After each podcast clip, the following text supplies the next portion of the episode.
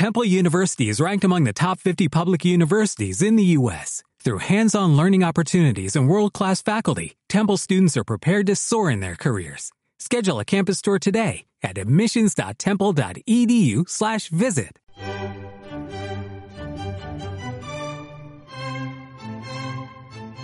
En algún lugar de Fairfax County, Virginia, miércoles 12 de julio de 2006, 5 y 16 minutos de la madrugada. El joven sacerdote saltó de la cama medio dormido, sabiendo inmediatamente quién era. Aquel teléfono móvil solo sonaba en casos de absoluta emergencia. Tenía una melodía diferente a las de los demás móviles que usaba, y solo una persona en el mundo tenía el número. Una persona por la que el padre Albert hubiese dado la vida sin pestañear. Claro que el padre Albert no siempre fue el padre Albert. Hacía doce años, cuando él tenía catorce, se llamaba Frodo Poison. Era el mayor ciberdelincuente de los Estados Unidos. El pequeño Al estaba muy solo. Papá y mamá trabajaban fuera de casa y estaban demasiado ocupados con sus carreras para prestar atención a un niño rubio y delgadito, de aspecto tan frágil que incitaba a tener las ventanas de casa cerradas para que no se lo llevara una corriente de aire. Pero a Albert no le hacía ninguna falta el aire para volar a todas partes por el ciberespacio. No hay explicación alguna a su talento, diría horas después de su arresto uno de los agentes del FBI que se encargaba del caso. Nadie le ha enseñado. Cuando este crío mira un ordenador, no ve 20 kilos de cobre, silicio y plástico, simplemente puertas. Albert había abierto unas cuantas, solo para distraerse un rato, entre ellas las de las cámaras acorazadas virtuales del Chase Manhattan Bank, el Mitsubishi Tokyo Financial Group y el BNP. Había desvalijado 893 millones de dólares en las tres semanas que duró su carrera delictiva, haciendo que el programa del banco reapilase comisiones por intermediación de un banco inexistente, el Albert M. Bank, situado en las Islas Caimán. Un banco con tan solo un cliente. Claro que ponerle su propio nombre al banco no había sido la decisión más inteligente, pero al fin y al cabo, Albert estaba en la edad del pavo. El niño se dio cuenta de ello cuando los escuadrones completos del SWAT asaltaron la casa de sus padres a la hora de la cena, estropeando la alfombra del salón y aplastándole la cola al gato. Albert no conocería jamás el interior de una celda, haciendo bueno el dicho que cuanto más robas, más te libras. Pero mientras estuvo esposado en una sala de interrogatorios del FBI, los escasos conocimientos del sistema penitenciario norteamericano que había adquirido en la tele se agolpaban en su cabeza. Albert tenía vagas nociones de que la cárcel era un lugar donde te pudrías y te somonizaban o algo así. Y aunque no estaba muy seguro de qué era lo segundo, intuía que era algo que dolía. Los agentes del FBI miraban a aquel niño vulnerable y roto y sudaban nerviosos. Aquel crío había sacado de sus casillas a muchísima gente. Cazarle había sido tremendamente complicado, y de no ser por su infantil error, habría seguido desplumando tenazmente a los gigantes de la banca, que no estaban nada interesados en que aquella situación llegase a juicio o a conocimiento del público, por cierto. Aquellos incidentes siempre traían desconfianza por parte de los inversores. ¿Qué haces con una bomba atómica de catorce años? dijo uno de los agentes. Enseñarle a que no explote, respondió el otro en un alarde de creatividad. Y así fue como pusieron el caso en manos de la CIA, que siempre daba uso a un talento en bruto como aquel. Y para hablar con el chico sacaron de la cama a un agente que en 1994 había caído en desgracia dentro de la compañía, un maduro capellán militar de las Fuerzas Aéreas con experiencia en psicología. Cuando un soñoliento Fowler entró aquella madrugada en la sala de interrogatorios y le dijo a Albert que podía optar entre los barrotes o hacer seis horas de trabajo semanales para el gobierno, el niño lloraba de agradecimiento. Hacer de niñera de aquel espigado muchacho fue un trabajo que a Fowler se le impuso como castigo, pero que para él significó un premio. Con el tiempo se forjaría una amistad inquebrantable y una admiración mutua, que en el caso de Albert se concretó en abrazar la fe católica y entrar en el seminario. Cuando se ordenó sacerdote, Albert siguió colaborando esporádica y voluntariamente con la CIA, aunque esta vez sirviendo además de enlace con la Santa Alianza, el servicio de espionaje vaticano al que Fowler también pertenecía. Desde aquel día, Fowler le había acostumbrado a llamadas telefónicas de madrugada, en parte como venganza por aquella noche de 1994 en la que se conocieron. Hola, Anthony. Albert necesita un favor. ¿No sabes llamar a horas normales? Velad porque no sabréis el día ni la hora, dice el señor. No fastidies, Anthony, dijo el joven cura encaminando sus pasos hacia la nevera. Estoy hecho polvo, así que habla rápido. ¿Estás ya en Jordania? ¿Has oído hablar de una empresa de seguridad que tenga como logotipo un búho o una lechuza de color rojo con las alas extendidas? Albert se sirvió un vaso de leche fría y volvió al dormitorio. ¿Estás de broma? Es el logo de Global Info. Esos chicos eran la nueva estrella de la compañía. Se llevaban un buen pellizco de las contratas de información del Departamento de Terrorismo Islámico. También atendían consultas privadas de empresas norteamericanas, e incluso en alguna ocasión del gobierno de Tony Blair. ¿Por qué hablas en pasado, Albert? Emitieron un boletín interno hace unas horas. Ayer un grupo terrorista acribilló a todos los miembros de la empresa en Washington e hizo volar por los aires su oficina. Los medios no saben nada. Van a hacer que parezca una explosión de gas. La compañía ya ha recibido demasiadas críticas por la cantidad de trabajo antiterrorista que están derivando hacia fuentes externas. Un atentado como este les haría parecer vulnerables. ¿Supervivientes? Solo uno, un tal Orville Watson, el jefe y dueño. Tras el atentado, Watson les dijo a los agentes que no quería la protección de la CIA y se largó. Los jefes de Langley están muy cabreados con los dos panolis que le dejaron escapar. Encontrar a Watson y ponerlo bajo discreta protección es prioritario. Fowler guardó silencio más de un minuto. Albert ya estaba acostumbrado a las pausas de su amigo, así que simplemente esperó. Escucha, Albert, dijo Fowler finalmente. Estamos metidos en un buen lío y Watson sabe algo. Tienes que encontrarlo antes que la CIA. Su vida corre un grave peligro, y lo que es peor, la nuestra también. En ruta hacia la excavación. Desierto de Almudawara, Jordania. Miércoles 12 de julio de 2006. 16-15 horas de la tarde. Hubiera sido un atrevimiento llamar carretera aquella fina línea de tierra endurecida por la que se arrastraba el convoy a vista de pájaro o desde algunos de los riscos y arenisca que dominaban este paraje desolado, los ocho vehículos parecían extrañas anomalías polvorientas. Apenas había 162 kilómetros desde Acaba hasta el lugar de la excavación, pero el convoy tardó cinco horas en recorrerlo por la irregularidad del terreno y por la nula visibilidad de que disponían los conductores a partir del tercer vehículo por la nube de arena que formaban. Abrían la marcha dos todoterrenos Hammer H3, cada uno de ellos con cuatro personas a bordo, pintados de blanco con el rojo logo de la mano abierta de Kain Industries en las puertas. Aquellos H3 pertenecían a una serie limitada, creada para superar las condiciones de trabajo más complicadas sobre la faz de la Tierra.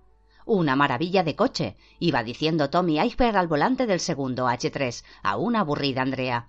¿Qué digo un coche? Esto es un tanque, Puede subir paredes verticales de 40 centímetros o escalar una ladera con pendientes del 60%.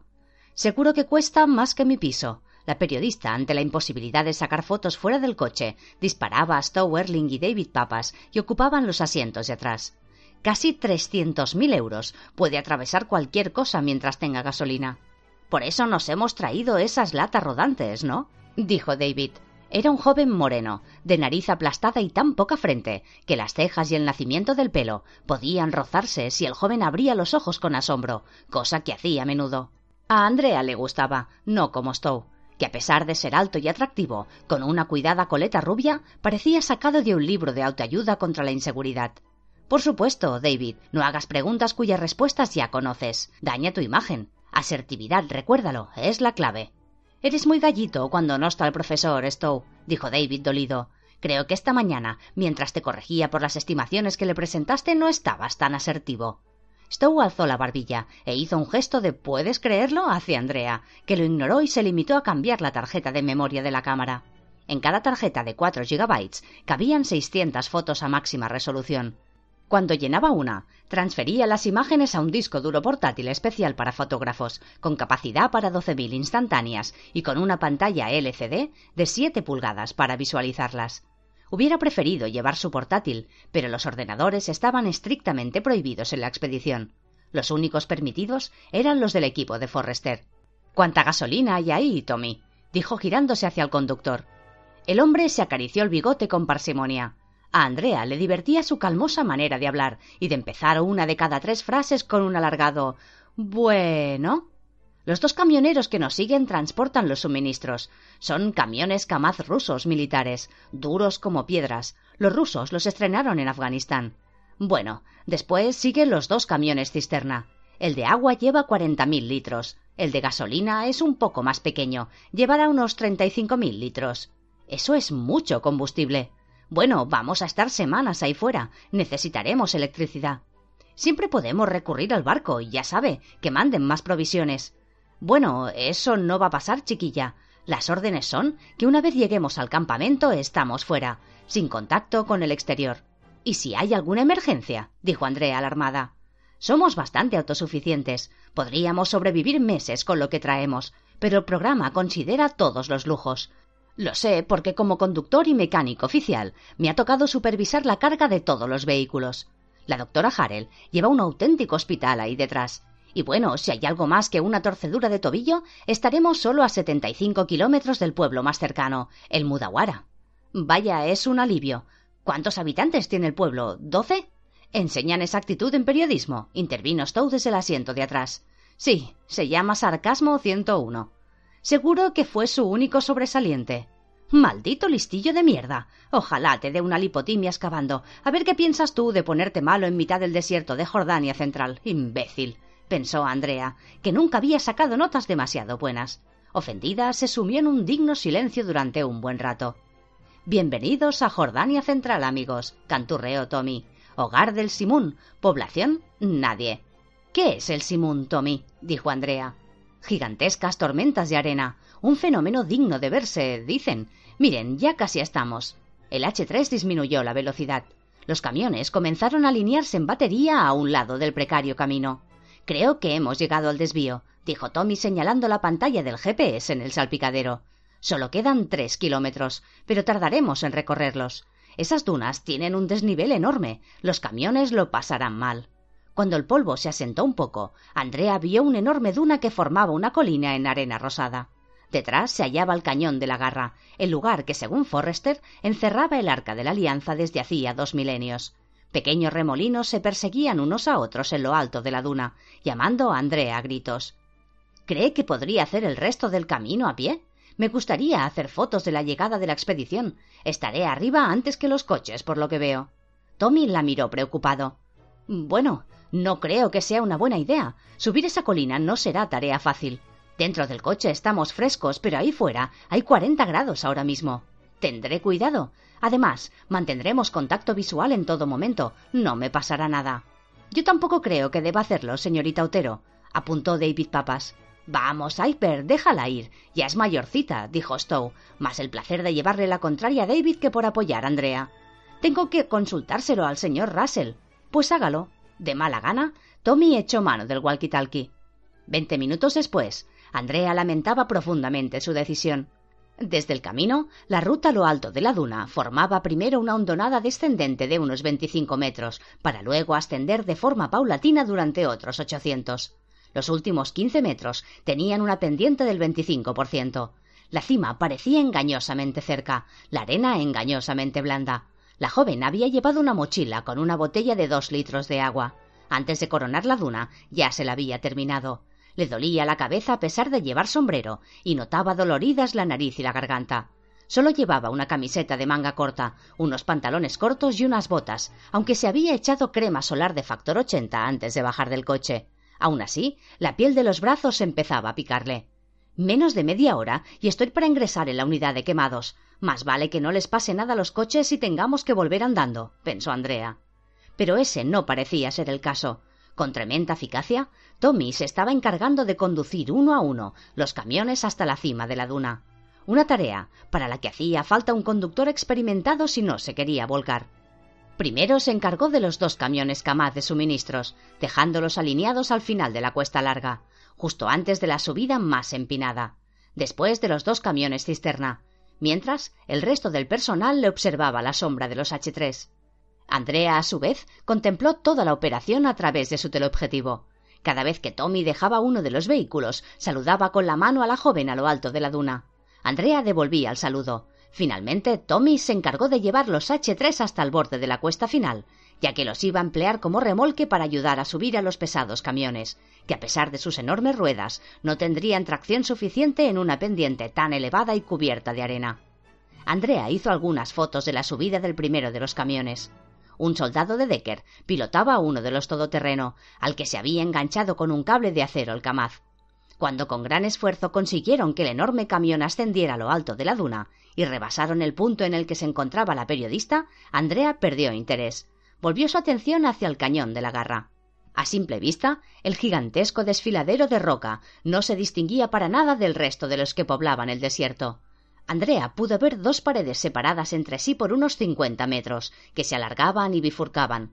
Por el camino, Eichberg le había mostrado una fotografía aérea del lugar al que iban y la forma del cañón, que asemejaba la garra de tres dedos de una rapaz gigantesca.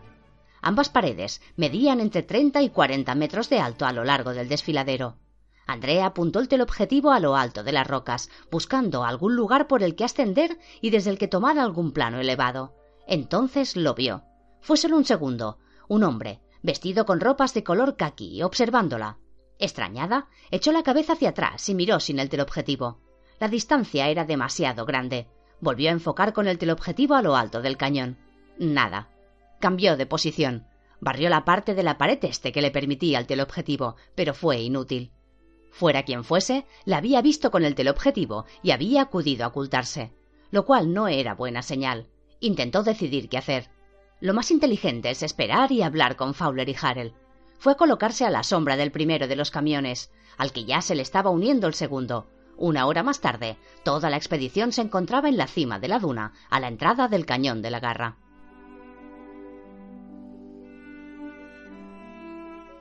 Archivo MP3, recuperado de la grabadora de Andrea Otero por la policía jordana del desierto tras la debacle de la expedición Moisés. Título. Dos puntos. El arca recuperada. No, espera, borra eso. Título: El tesoro del desierto. No, muy malo. Hay que hacer referencia al arca en el título. El arca vende periódicos. Bueno, dejaremos el título para el final. Entradilla, dos puntos. Mencionar su nombre es mencionar el mito recurrente de toda la humanidad. Con ella comenzó la historia de la civilización occidental, y hoy en día es el objeto más codiciado por los arqueólogos de todo el mundo. Acompañamos a la expedición Moisés en su ruta secreta a través del desierto oriental de Jordania hasta el cañón de la Garra, el lugar donde hace casi dos mil años un grupo de fieles ocultó el arca de la destrucción del segundo templo de Salomón. Vale, te está quedando un poco frío. Mejor lo escribimos primero. Vamos con la entrevista al viejo Forrester. Joder, ese tío sí me da escalofríos con su voz de flauta. Dicen que es por su enfermedad. Nota, buscar en internet cómo se escribe neumoconiosis. Pregunta. Profesor Forrester, el Arca de la Alianza lleva excitando la imaginación de los seres humanos desde tiempos inmemoriales. ¿A qué atribuye este interés? Respuesta. Mire, si quiere que yo le dé una introducción descriptiva, no hace falta que me sitúe y dé tantos rodeos. Simplemente pida lo que quiera y yo hablaré. ¿Responde usted a muchas entrevistas, profesor? Docenas. ¿No va usted a preguntarme nada original, nada nuevo, nada que no haya escuchado o respondido antes? Si en la excavación tuviésemos conexión a Internet, le diría que buscase alguna de las que ya me han hecho y se copiase las respuestas. ¿Qué ocurre? ¿Tiene obsesión por no repetirse? Tengo obsesión por no perder el tiempo. Tengo setenta y siete años. Llevo cuarenta y tres detrás del arca. ¿Es ahora o nunca? Bueno, eso seguro que no lo había respondido nunca. ¿Qué es esto? ¿Un concurso de originalidad? Espere, le daré una buena. Hubo una conspiración para matar a Kennedy. ¿Qué le parece? Es increíble, ¿eh? ¿Cree que yo podría ser periodista? Profesor, por favor. Es usted un hombre inteligente y apasionado. ¿Por qué no hace un pequeño esfuerzo para ponerse a la altura del público y contagiarles un poco su pasión? Una breve pausa. ¿Quiere un maestro de ceremonias? Haré lo que pueda. Gracias. El arca. El objeto más poderoso de la historia. Eso no es casualidad, sobre todo si consideramos que la civilización occidental nació con ella. Juraría que los historiadores dirían que fue en Grecia. Estupideces. El ser humano emplea miles de años adorando manchas de tizne en cavernas oscuras, manchas a las que llama dioses. Pasa el tiempo y las manchas cambian de forma, tamaño y material, pero siguen siendo manchas. Hasta que se reveló a Abraham hace solo cuatro mil años. No supimos de la existencia de un solo Dios. ¿Qué sabe de Abraham, niña? Que es el padre de los israelitas. Correcto. Y también de los árabes. Dos manzanas que cayeron del árbol muy juntitas, una al lado de la otra. Enseguida las manzanitas aprendieron a odiarse a muerte. ¿Qué tiene que ver con el arca? Cinco siglos después de que Dios se revelase a Abraham, el Todopoderoso estaba harto de que su pueblo le volviese la espalda. Cuando Moisés saca a los judíos de Egipto, Dios se revela de nuevo a su pueblo, a tan solo 230 kilómetros en esa dirección. Allí firman un contrato. Perdone, doctor. ¿Está hablando de compromiso o se refiere a un contrato como cuando compras un coche? Al contrato definitivo. De una parte, la humanidad. Se comprometen a cumplir diez sencillas cláusulas. Los diez mandamientos. Del otro lado, Dios. Se compromete a dar al hombre la vida eterna. Es el momento más importante de la historia, el momento en que la vida adquiere trascendencia. Tres mil quinientos años después, todo ser humano lleva inscrito en su conciencia ese contrato. Unos lo llamarán ley natural, otros discutirán su existencia o sobre su sentido, matarán y morirán por su interpretación. Pero el momento en que Moisés recibe las tablas de la ley de manos de Dios da comienzo a nuestra civilización. Y luego Moisés guarda las tablas en el arca de la alianza junto con otros objetos, convirtiéndola en la caja fuerte que guarda el contrato con Dios. Hay quien dice que el arca tiene poderes sobrenaturales. Sandeces. Eso se lo explicaré mañana a todos cuando los pongamos a trabajar. ¿No creen el carácter sobrenatural del arca? Con todo mi corazón. Mi madre me leía la Biblia desde que fui un feto. Mi vida está dedicada a la palabra de Dios. Eso no quiere decir que no esté dispuesto a desmontar las supersticiones. Hablando de supersticiones, durante muchos años su búsqueda ha chocado con los círculos académicos más estrictos, los que critican el uso de textos antiguos para encontrar tesoros. Hubo insultos por ambas partes. Academicistas. No serían capaces de encontrar su propio culo con las dos manos y una linterna. ¿Hubiese encontrado Schliemann el tesoro de Troya sin la Ilíada de Homero? ¿Hubiese encontrado Carter la tumba de Tutankamón sin el oscuro papiro de Ut? Ambos recibieron muchas críticas en su época por usar las mismas técnicas que yo empleo. Nadie recuerda a sus críticos, pero Carter y Schliemann son inmortales. Yo viviré para siempre. Fuerte ataque de tos. ¿Su enfermedad? No se pueden pasar tantos años metido en túneles húmedos respirando tierra sin pagar un precio.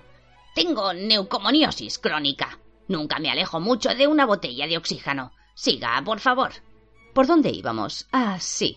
¿Siempre ha estado convencido de la existencia histórica del Arca de la Alianza? ¿O su creencia se produce cuando traduce el rollo de cobre por primera vez? Crecí como cristiano, pero me convertí al judaísmo muy joven. En los años 60 leía el hebreo antiguo igual que el inglés. Cuando comencé a estudiar el rollo de Qumran, no descubrí que el arca era real. Eso ya lo sabía. En la Biblia hay más de 200 referencias al arca. Es el objeto más profusamente descrito. Lo que supe cuando tuve en mis manos el rollo fue que yo descubriría el arca. ya. Exactamente cómo ayudó el segundo rollo al descifrado del rollo de cobre. Bueno, ha habido una gran confusión entre consonantes como G, Het, Mem, Kaf, Baf, Zayin y Yot. En cristiano, profesor. Había consonantes poco claras que hacían complejo su descifrado. Y lo más extraño de todo una serie de letras griegas aparecían insertadas de manera aparentemente aleatoria a lo largo del rollo.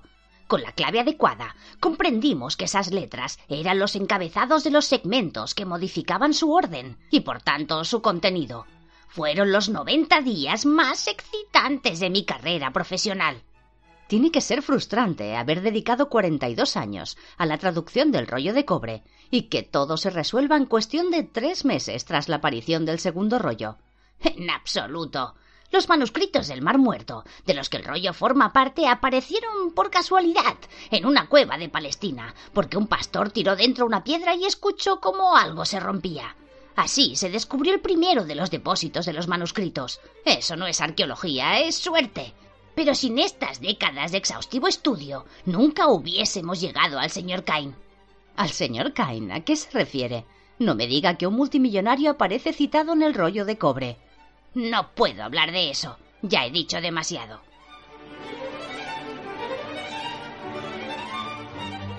La excavación. Desierto de Almudavara, Jordania. Miércoles 12 de julio de 2006, 19.33 de la tarde. Las siguientes horas fueron un ir y venir frenético en el cañón. El profesor Forrester decidió establecer el campamento a la entrada, protegido del viento por las dos paredes de roca que se estrechaban al inicio del cañón, para luego ensancharse y por fin juntarse 280 metros más lejos, en lo que Forrester llamó el índice. Dos bifurcaciones del cañón hacia el este y el sureste formaban los dedos corazón y anular. El grupo viviría en unas tiendas especiales, diseñadas por una empresa israelí, para combatir el calor del desierto. Gran parte de la actividad de la tarde para casi todos consistió en montar las tiendas, ya que la labor de descarga de los camiones recayó casi al completo en Robert Frick y Tommy Eichberg, que emplearon las grúas hidráulicas que los Kamaz incorporaban para poder descargar las enormes cajas metálicas numeradas en las que viajaba el material de la expedición.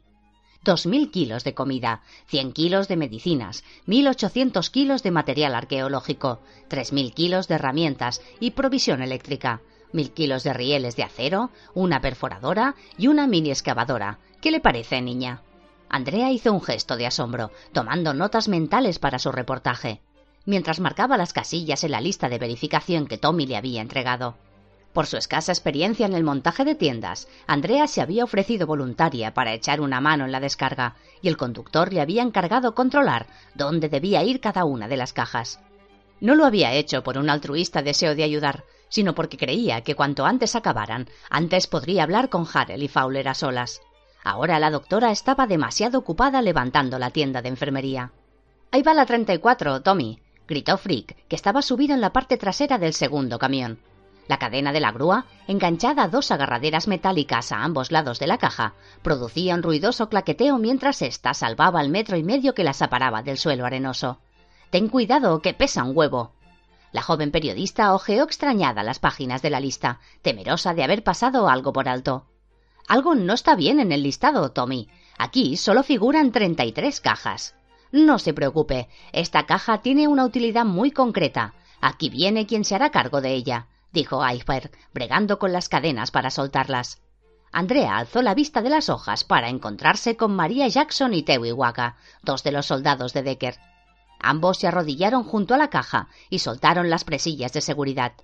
La tapa se deslizó con un siseo apagado, como si hubiese sido cerrada al vacío. La joven echó una discreta mirada al interior, sin que Waka y Jackson pareciera importarles lo más mínimo. Casi parece que estén esperando que lo haga. El contenido no podía ser más prosaico. Paquetes de arroz, café, legumbres, dispuestos en ocho hileras de veinte paquetes de largo, Andrea no comprendía nada, y menos aún cuando la soldado Jackson agarró un paquete con cada mano y se los lanzó al pecho. Los músculos de sus brazos se deslizaron bajo su piel negra. Pilla esta, Blancanieves. Andrea tuvo que dejar caer la tablilla con el listado para que los dos paquetes de arroz no cayeran al suelo. Waka reprimió una risita desagradable, mientras Jackson, ignorando a la sorprendida periodista, metía la mano en el hueco que habían dejado los dos paquetes y tiraba fuerte.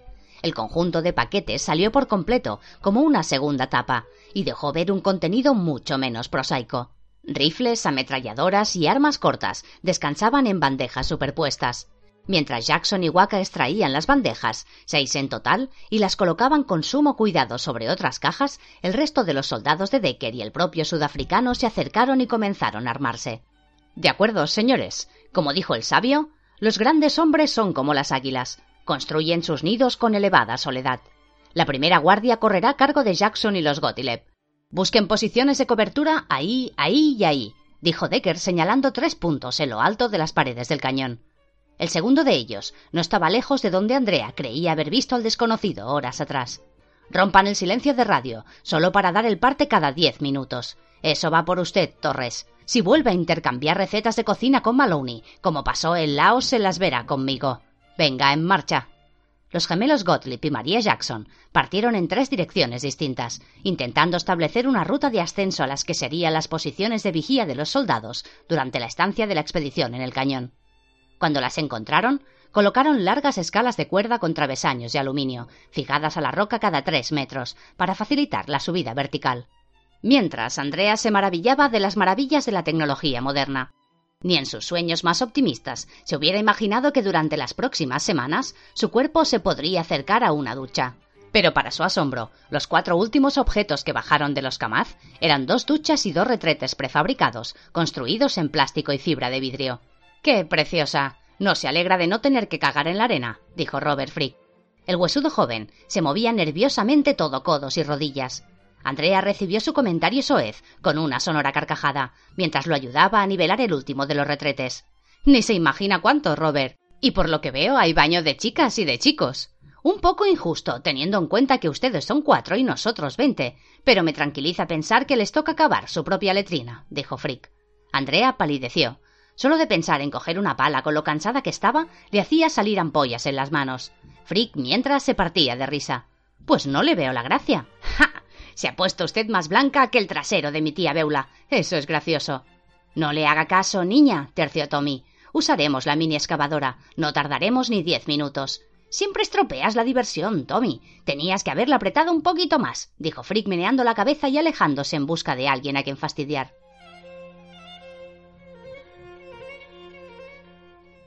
Jucan. Tenía catorce años cuando comenzó a aprender. Claro que primero tuvo que olvidar mucho. Para empezar, todo lo que había aprendido en el colegio, en la escuela, de sus amigos, en su casa, nada era real. Todo eran mentiras inventadas por los enemigos, los opresores del Islam, porque ellos tenían un plan. Tilimam se lo dijo, susurrándole al oído. Comienzan dando libertad a las mujeres, poniéndolas a la altura de los hombres, para debilitarnos. Saben que somos más fuertes, más aptos. Saben que nuestro compromiso con Dios es más elevado. Después lavan nuestros cerebros, conquistan incluso a imanes santos. Nublan tu juicio con imágenes impuras de concupiscencia y degradación. Fomentan la homosexualidad, Mienten, mienten, mienten. Mienten hasta con la fecha. Ellos dicen que es 22 de mayo, pero tú sabes qué día es hoy. 16 de Shawawal, maestro. Hablan de integración, de convivencia, pero tú sabes lo que Dios quiere. No lo sé, maestro, dijo el chico aterrorizado.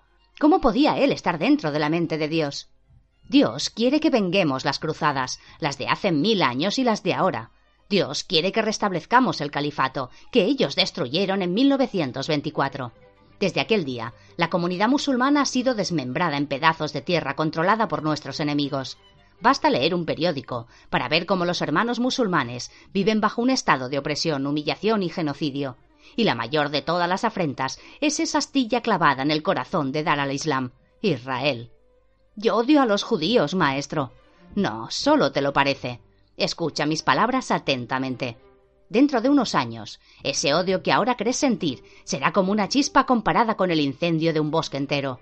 Solo los auténticos creyentes son capaces, y tú lo serás. Tú eres especial. Solo tengo que mirarte a los ojos para sentir dentro de ti esa fuerza que puede cambiar el mundo, devolver la unidad a la comunidad musulmana, llevar la Sharia a Amman, al Cairo, Beirut y luego a Berlín, a Madrid y a Washington. ¿Cómo lo haremos, maestro? ¿Cómo llevaremos la Sharia al mundo? No estás preparado para la respuesta. Sí lo estoy, maestro. Deseas saberlo con todo tu corazón, con toda tu alma y con toda tu mente. No hay nada que más desee que llevar la palabra de Allah. No, no todavía. Pronto.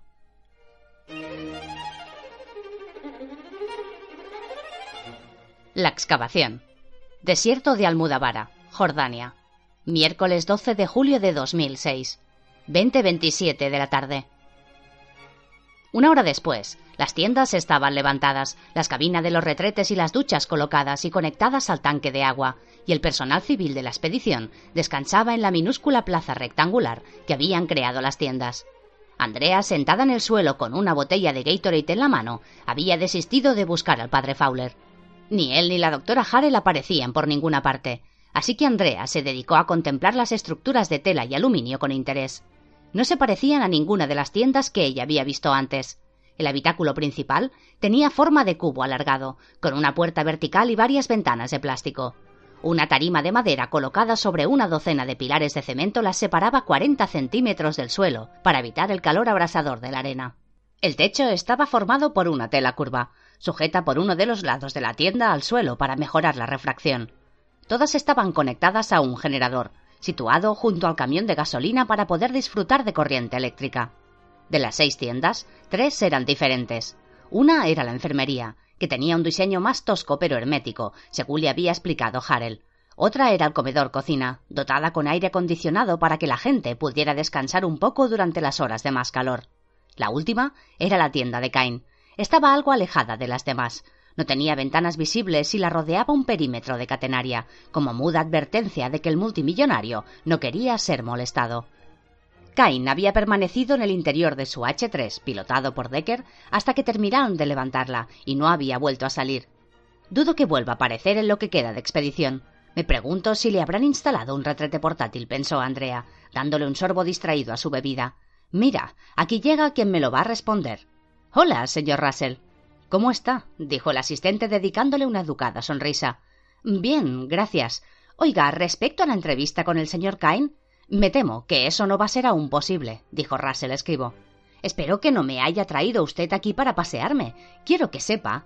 Bienvenidos, damas y caballeros. La desagradable voz del profesor Forrester interrumpió las quejas de la periodista. Contra todo pronóstico han sido ustedes capaces de armar las tiendas a tiempo. Enhorabuena. Dense ustedes mismos un aplauso. El tono en el que lo había dicho era tan desganado como el escaso y descoordinado batir de palmas que siguió. Aquel hombre producía a su alrededor un aura de humillación y desconcierto. Pese a todo, los miembros de la expedición se fueron sentando en el suelo alrededor del profesor, mientras el sol moría tras las montañas. Antes de comenzar con el reparto de las tiendas y de la cena, quiero terminar una historia. Continuó el arqueólogo, de pie, en medio del círculo de caras intrigadas. Recordarán que les conté cómo unos cuantos escogidos habían sacado la reliquia de la ciudad de Jerusalén. Bien, pues ese grupo de valientes. Una duda me ronda la cabeza, profesor, lo cortó Andrea ignorando la mirada fulminante del viejo. Usted ha dicho que Irman Yahu fue el autor del segundo rollo, que lo escribió antes que los romanos arrasasen el templo de Salomón. ¿Me equivoco? No se equivoca. ¿Dejó algún otro escrito? Eh, no, no lo hizo. ¿Lo hicieron los hombres que sacaron el arca de Jerusalén? Tampoco. Entonces, ¿cómo puede tener idea de lo que sucedió? Aquellos hombres llevaron un objeto muy pesado forrado de oro durante unos trescientos kilómetros. Yo apenas he conseguido subir la duna que rodea el cañón a pie y solo cargaba con mi cámara y una botella. Por si fuera, el viejo se había ido poniendo más colorado a cada palabra que decía Andrea, hasta el punto de que el conjunto de su calva y su barba parecía ahora una cereza sobre un lecho de algodón. ¿Cómo consiguieron los egipcios construir las pirámides? ¿Cómo levantaron los nativos de la isla de Pascua sus gigantescas estatuas de diez toneladas? ¿Cómo esculpieron Petra los nabateos? Se acercó a Andrea, tanto que ahora le hablaba encorvado sobre ella, con la cara casi pegada a la suya, escupiéndole las palabras y la saliva a partes iguales. La joven torció la cara, evitando su aliento rancio. Con fe, la fe necesaria para recorrer a pie trescientos kilómetros, bajo un sol abrasador y un terreno inhóspito, la fe necesaria para creer que lo consiguieron. Así que, aparte del segundo rollo, no tiene usted ninguna otra prueba, dijo Andrea sin poder contenerse. No, no tengo ninguna, pero tengo una teoría, y más le vale que tenga razón, señorita Otero, o nos volveremos a casa con las manos vacías. La periodista iba a replicar, pero notó de repente un leve codazo en las costillas. Al girarse, vio el rostro impasible del padre Fowler mirándola fijamente. En los ojos del sacerdote había una advertencia. ¿Dónde se había metido usted? Le he estado buscando. Tenemos que hablar. Fowler la mandó callar con un gesto. Los ocho hombres que partieron de Jerusalén con el arca alcanzaron Jericó a la mañana siguiente. Forrester ya se había incorporado y se dirigía de nuevo a las catorce personas que lo escuchaban atentamente. Aquí entramos en el terreno de la especulación, pero la especulación de un hombre que ha dedicado décadas a pensar sobre el terreno. En Jericó se pertrecharon con comida y agua, cruzaron el Jordán cerca de Betania y alcanzaron el camino de los reyes cerca del Monte Nebo, la más antigua vía de comunicación utilizada ininterrumpidamente, el sendero que condujo a Abraham desde Caldea a Canaán. Aquellos ocho judíos lo recorrieron hasta Petra, donde lo abandonaron en dirección a un lugar mítico que para los jerosolimitanos estaba en el confín del mundo, este lugar. Profesor, ¿tiene idea de en qué parte del cañón buscar? Porque esto es enorme, intervino la doctora Harrell. Ahí es donde entran ustedes, a partir de mañana por la mañana. David, Gordon, enseñadle los equipos. Los dos jóvenes estudiantes llegaron ataviados de una extraña guisa. Llevaban un arnés en el pecho, al que estaba acoplado un dispositivo metálico con una pequeña mochila. Del arnés surgían cuatro cintas que sostenían una estructura metálica cuadrada a la altura de los muslos. En la parte delantera, dos protuberancias parecidas a linternas estaban colocados en los dos extremos del cuadrado, como los faros de un coche. Las protuberancias apuntaban hacia el suelo. Esto, señores, será su modelito veraniego durante los próximos días. Se llama magnetómetro de precisión de protones. Se oyeron silbidos de admiración. Sí, un nombre muy chulo, ¿verdad? dijo David Papas. Cállese, David. Partimos de la teoría de que los escogidos de Irminyajo escondieron el arca en el cañón, pero no sabemos dónde. El magnetómetro nos lo dirá. ¿Cómo funciona, profesor? preguntó Tommy Eichberg. El aparato emite unas señales que miden el campo magnético terrestre. Una vez sintonizado, cualquier anomalía en el campo magnético, como la presencia de metales, queda registrada. No es necesario que comprendan demasiado su funcionamiento, porque el equipo está dotado de una señal inalámbrica que transmite todos los datos directamente a mi ordenador. Si encuentran algo, yo lo sabré antes que ustedes. ¿Es difícil de manejar? preguntó Andrea. No, si es que sabe usted caminar. A cada uno de ustedes se le asignará una serie de cuadrantes del cañón separados por varias decenas de metros. Todo lo que tienen que hacer es apretar el botón de encendido en el arnés y dar un paso cada cinco segundos. Así. Gordon dio un paso hacia adelante y se detuvo. Al cabo de cinco segundos, la máquina de la mochila emitió un suave pitido. Gordon volvió a avanzar y el pitido cesó. A los cinco segundos, el pitido se reanudó. Harán esto durante doce horas al día, en intervalos de hora y cuarto con descansos de quince minutos, dijo Forrester se alzó un muro de protestas. ¿Y los que tenemos otras obligaciones?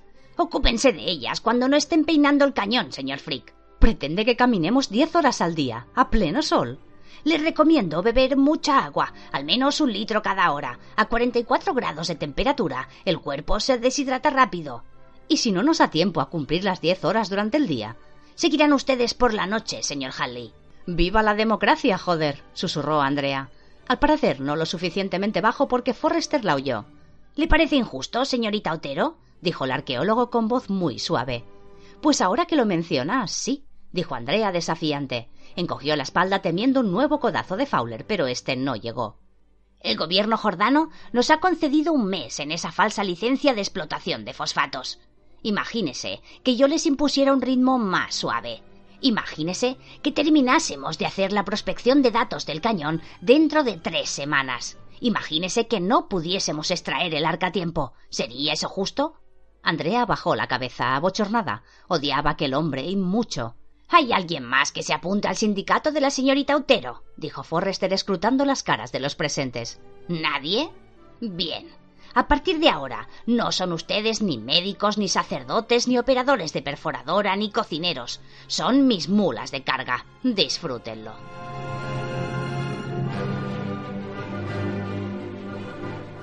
La excavación. Desierto de Almudavara, Jordania. Jueves 13 de julio de 2006. 12 y 27 minutos del mediodía. Paso. Espera. Pitido. Paso. Andrea Otero no había hecho jamás una lista con las tres peores experiencias de su vida. Primero, porque Andrea detestaba las listas y las clasificaciones. Segundo, porque tenía una nula capacidad de introspección y a pesar de ser muy inteligente, solía encontrar pocas respuestas dentro de ella misma. Y tercero, porque cuando los problemas le explotaban en la cara, su sistema consistía en huir de ellos hacia adelante. Si la noche anterior Andrea hubiese dedicado cinco minutos en pensar en esa lista, la primera de las experiencias sería la de las judías. Era el último día de colegio, y ella marchaba con paso firme y decidido por la edad del pavo. Volvió de clase con una sola idea en la cabeza estrenar la nueva piscina de la urbanización. Por eso comió a toda velocidad, decidida a embutirse en el bañador antes que nadie. Aún con el último bocado en la garganta, se levantó de la mesa, y entonces su madre soltó la bomba. ¿A quién le toca fregar los platos? Andrea casi ni se dio la vuelta, porque aquel día le tocaba a su hermano mayor, Miguel Ángel. Pero sus otros tres hermanos no estaban dispuestos a tener que esperar por su líder en aquel día tan especial, y respondieron como un solo hombre Andrea. Y una mierda. ¿Pero estáis mal de la cabeza o qué? A mí me tocó antes de ayer. Hija, haz el favor, que no te tenga que lavar la boca con lejía. Eso, mamá, con lejía, terciaron los hermanos. Pero mamá, es que no me toca, dijo Andrea, dando una patada en el suelo. Pues los friegas igual, hija, y lo ofreces al Señor por tus pecados, que estás en una edad muy mala, dijo la madre mientras Miguel Ángel disimulaba una sonrisa y los hermanos se felicitaban a codazos por debajo de la mesa. Una hora después, Andrea, que nunca había tenido la lengua precisamente corta, pensaría cinco réplicas posibles a tamaña injusticia. Pero en aquel momento solo se le ocurrió un ¡Mamá! Nada de mamá. Friegas los platos y dejas a tus hermanos bajar a la piscina antes, que lo están deseando. En ese momento, Andrea lo entendió. Su madre lo sabía, sabía que no le tocaba a ella. Es difícil comprender lo que hizo sin ser la más pequeña de cinco hijos y la única chica, sin haber crecido en un entorno católico preconciliar, donde la culpa aparece antes que el pecado, sin ser hija de un militar de la vieja escuela, que tenía muy claro a quién prefería, sin haber sido pisoteada, escupida, vejada y dejada de un lado por ser mujer, a escala de niño quizás, con sensibilidad de niño, seguro. Aquel día dijo basta. Andrea volvió a la mesa, levantó la olla de las judías con tomate que habían comido de primero, estaba medio llena, sin una sola duda. La niña vertió la olla sobre la cabeza de Miguel Ángel y se la colocó de sombrero. Friega tú los platos si quieres, hijo de puta. El castigo fue lo peor. Además de obviamente fregar los platos, su padre le impuso un correctivo de lo más imaginativo. Nada de prohibirle bajar a bañarse durante todo el verano. Eso hubiera sido demasiado suave.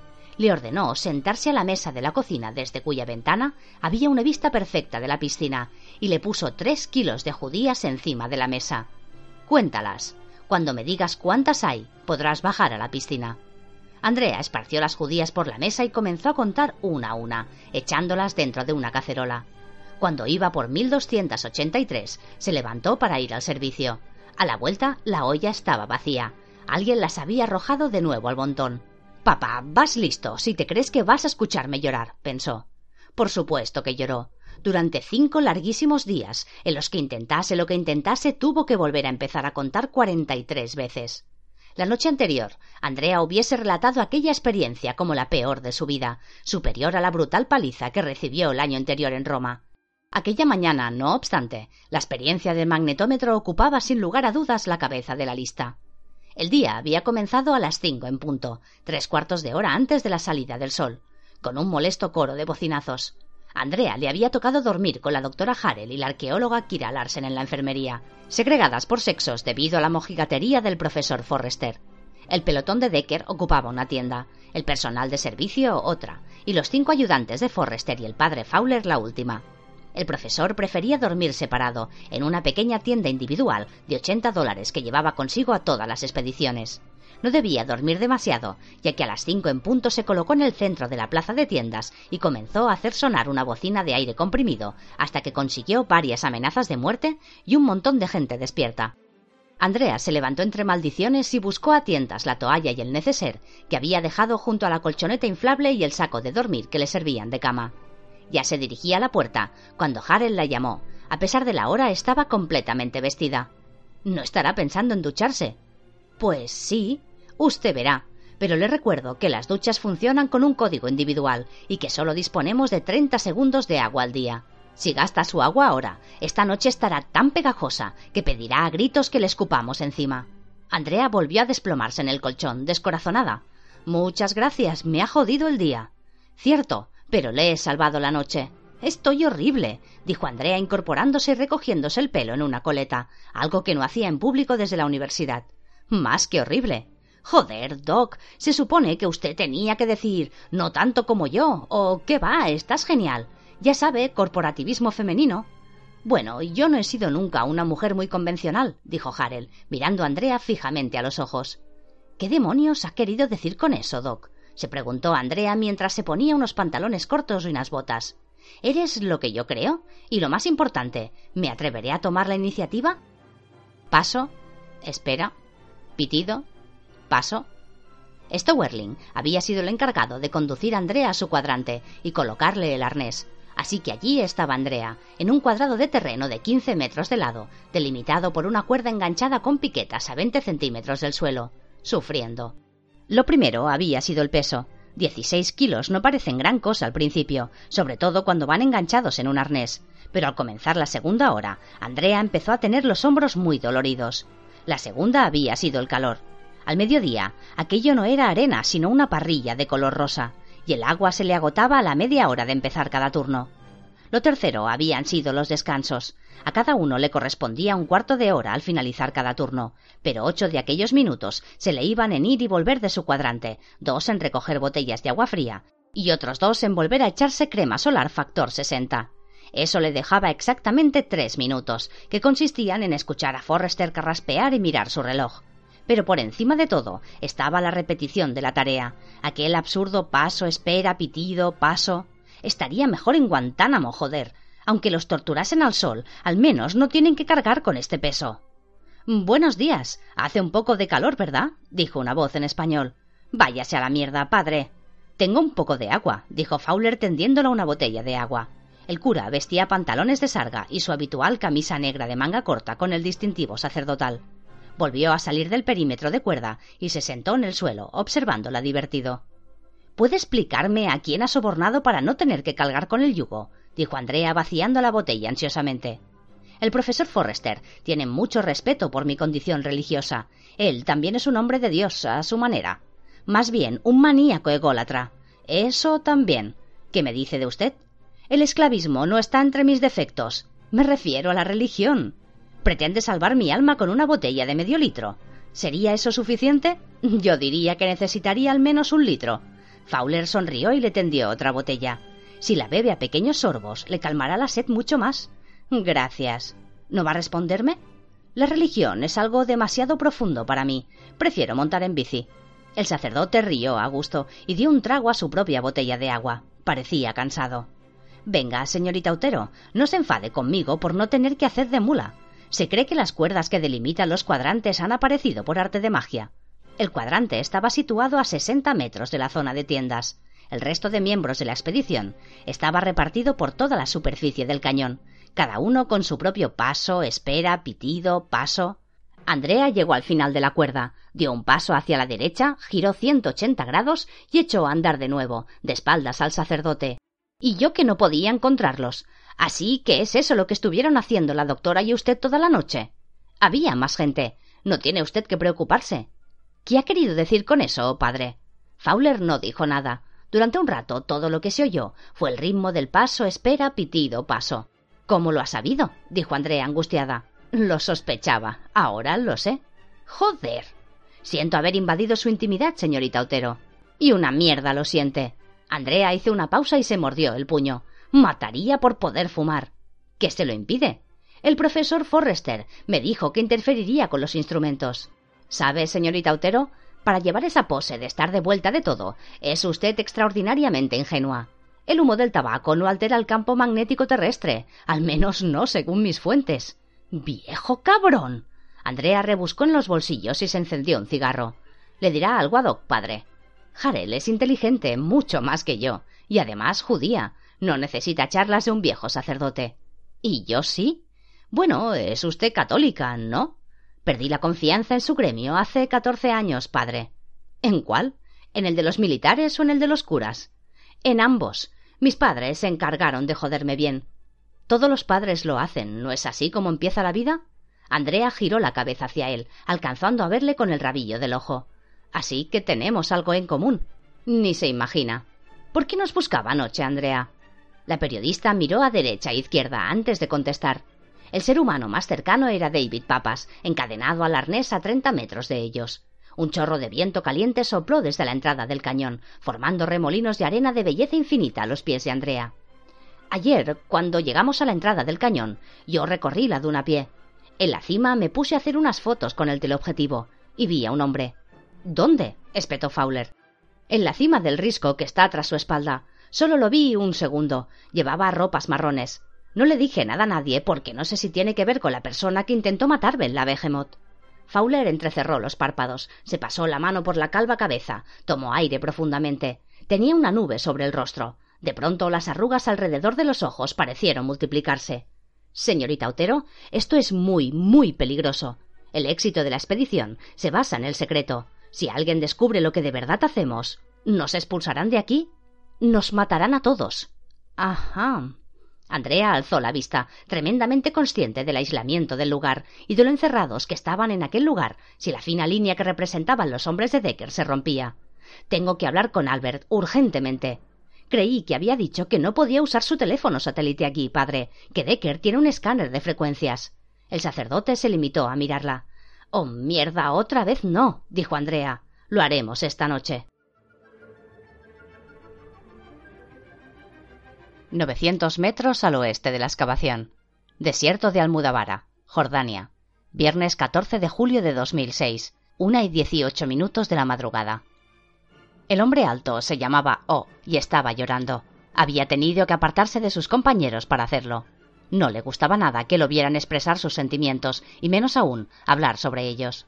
Pero sin duda hubiese sido muy peligroso manifestar en voz alta por qué lloraba. Había sido por la niña, en realidad. Le recordaba demasiado a su propia hija. Había odiado tener que matarla. Matar a Tahir había sido sencillo, un alivio en realidad. Incluso se permitió disfrutar un poco, jugar con él, darle un adelanto del infierno en la tierra.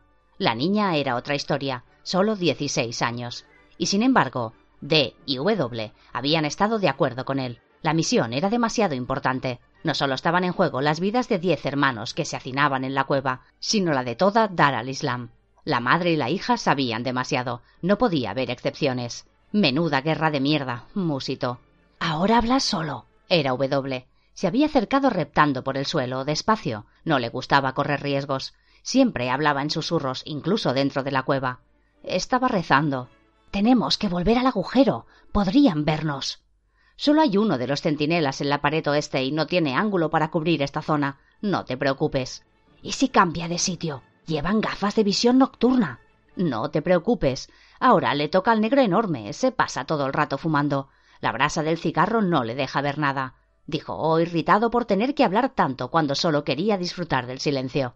Vuelve a la cueva, anda. Jugaremos al ajedrez. SW no lo había engañado ni por un momento.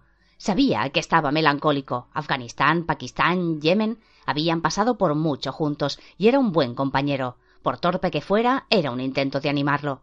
Oh, se estiró cuán largo era sobre la arena. Se hallaban en una hondonada al pie de una pequeña formación rocosa. La cueva se formaba cerca de la base y era un diminuto espacio natural de apenas diez metros cuadrados. Había sido O quien lo había localizado tres meses atrás, cuando comenzó a preparar la operación. Apenas había sitio para los diez, pero aunque la cueva hubiese sido cien veces más grande, O hubiera preferido estar fuera.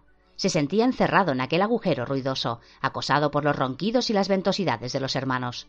Creo que me quedaré aquí fuera un rato. Me gusta el frío. Esperas la señal de Jucán. Aún queda para eso. Los infieles no han encontrado nada todavía. Me gustaría que se diesen un poco de prisa. Estoy harto de estar hacinado, de comer latas y mear en un cubo. Oh no contestó.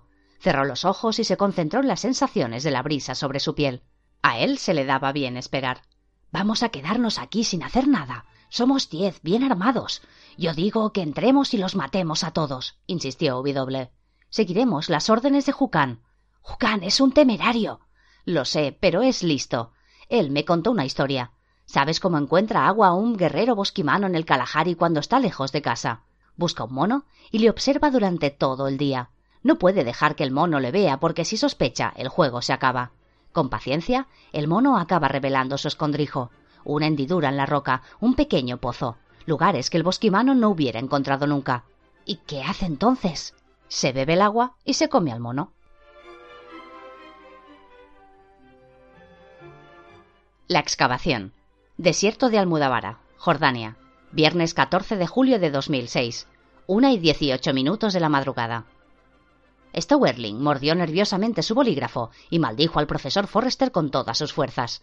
Al fin y al cabo no había sido culpa suya que los datos de la prospección de aquel cuadrante no hubiesen llegado a su destino. Bastante tenía él con aguantar las quejas de los forzados prospectores mientras les colocaba o retiraba los arneses, cambiaba las baterías y se aseguraba de que nadie hiciese el mismo cuadrante dos veces. A él, sin embargo, nadie lo estaba ayudando a colocarse el arnés. Y no es que la operación fuese sencilla, en mitad de la noche y con tan solo la luz de un camping gas. A Forrester nadie le importaba un carajo. Es decir, nadie salvo él mismo detectó la anomalía en los datos después de la cena y le ordenó a Stowe realizar de nuevo el análisis del cuadrante 22K. De nada había valido que Stowe pidiese, casi suplicase, hacerlo al día siguiente. Si los datos de los cuadrantes no iban enlazados, el programa se bloqueaba. Jodido papas. Supuestamente el mejor arqueotopógrafo del mundo, ¿verdad? Supuestamente un diseñador de software cualificado, ¿verdad? Una mierda, eso es lo que es. Nunca tendría que haber salido de Grecia, joder con lo que le lamí el culo al viejo para que me dejara preparar los encabezados de código de los magnetómetros y se lo da a él. Dos años, dos años enteros, maldición. Dos años buscándole referencias a Forrester, enmendando sus errores infantiles, comprándole sus medicinas, vaciando su papelera de los jodidos pañuelos llenos de sangre infecta. Dos años y me sigue tratando así. Por suerte, su complicada pantomima de gestos había terminado y el magnetómetro estaba colocado y en funcionamiento. Stowe cogió el camping gas para colocarlo a media ladera. El terreno del cuadrante 22K ocupaba en su mayor parte una ladera de arena y piedras cerca del nudillo del índice. El terreno allí era diferente, no el colchón esponjoso y rosado de la base del cañón, ni la pura roca tostada que lo formaba. La arena de la ladera, más oscura y con una pendiente del 14%, se agitaba bajo las botas como una rata dentro de un pastel. Stowe tenía que tirar con fuerza de las cintas que sostenían el magnetómetro en los recorridos ascendentes para no caerse. Equilibraba así el peso del aparato. Al inclinarse para dejar el camping gas en el suelo, Stowe se rasgó la piel de la mano derecha con una rebaba de hierro de la estructura del magnetómetro, haciéndose un corte superficial. ¡Mierda de. ¡Ah! Chupándose el corte con fuerza, el joven comenzó a seguir el lento, agónico ritmo del aparato. Ni siquiera es americano, ni siquiera es judío, coño. Solo es un sucio griego, inmigrante, mamón. Por el nombre, si era ortodoxo antes de entrar a trabajar para el profesor, se convirtió al judaísmo a los tres meses de entrar con nosotros. Una conversión express de lo más conveniente. Qué cansado estoy. ¿Por qué hago esto? Ojalá encontremos el arca. Las facultades de historia se me rifarán. Encontraré un buen puesto y daré conferencias. El viejo no durará mucho, lo justito para robarnos la gloria al principio. Pero en tres o cuatro años de quien se hablará será de su equipo, de mí. Sería estupendo que esos pulmones podridos reventasen en las próximas horas. Me pregunto a quién pondría Cain al frente de la expedición. No será a papas. Si se caga vivo mirando al profesor, Cain lo derretiría con solo mirarlo. Necesitará a alguien fuerte, alguien con carisma. No me imagino cómo será ese Cain. Dicen que está muy enfermo. ¿Para qué habrá venido? Stowe se detuvo, de pronto, a media ascensión, de cara a la pared del cañón. Había creído escuchar a alguien caminando, pero eso era imposible. Miró hacia el campamento que parecía tranquilo y en silencio. Claro que sí. El único que no está metido en la cama soy yo. Bueno, excepto los centinelas, pero ellos están bien abrigados y seguro que están roncando. ¿De quién nos van a proteger? Sería mejor que. El joven se paró. Había vuelto a oír algo, y esta vez no eran imaginaciones suyas. Inclinó la cabeza, intentando escuchar mejor, pero el pitido enervante del magnetómetro saltó de nuevo. Stowe buscó a tientas el botón de encendido del aparato y lo presionó ligeramente. Así se desconectaba el aviso sin apagar el aparato, lo que activaba una alarma en el ordenador de Forrester, algo que doce personas hubieran dado un brazo por saber el día anterior. Será uno de los soldados cambiando de turno. Vaya, ya soy mayorcito para tener miedo a la oscuridad. Apagó el aparato e inició el descenso de la ladera despacio. Pensándolo mejor, se volvería a la cama. Si Forrester se cabreaba, ya él. Se pondría a hacerlo a primera hora. Se saltaría el desayuno. Eso es. Me levantaré antes que el viejo, cuando haya algo más de luz. Sonrió. Se alegraba de haberse alarmado por nada. Al fin y al cabo podría irse antes a la cama, que era lo que de verdad necesitaba. Si se daba prisa, podría dormir aún tres horas. Apagó el magnetómetro. De repente algo le tiró del arnés. Stowe se inclinó hacia atrás agitando los brazos en el aire para no perder el equilibrio. Pero cuando creía que se iba a caer de culo, su caída se topó con un cuerpo humano que le sujetó con fuerza. El joven no notó la punta del cuchillo que se le clavó en la base de la espina dorsal. La mano que lo agarraba por el arnés tiró más fuerte de él hacia atrás. Stowe recordó su infancia, cuando iba con su padre al lago Chevaco a pescar lubinas negras. Su padre las sostenía en la mano y después las destripaba de un solo movimiento, acompañado de un sonido húmedo y sibilante muy parecido al último sonido que escuchó Stowe. La mano dejó de sujetarle y el joven se desplomó en el suelo de frente como un muñeco de trapo. El magnetómetro impidió que rodase, así su cuerpo se deslizó despacio, ladera abajo. Stowe hizo un ruido quebradizo al morir, un gañido breve y seco, y eso fue todo.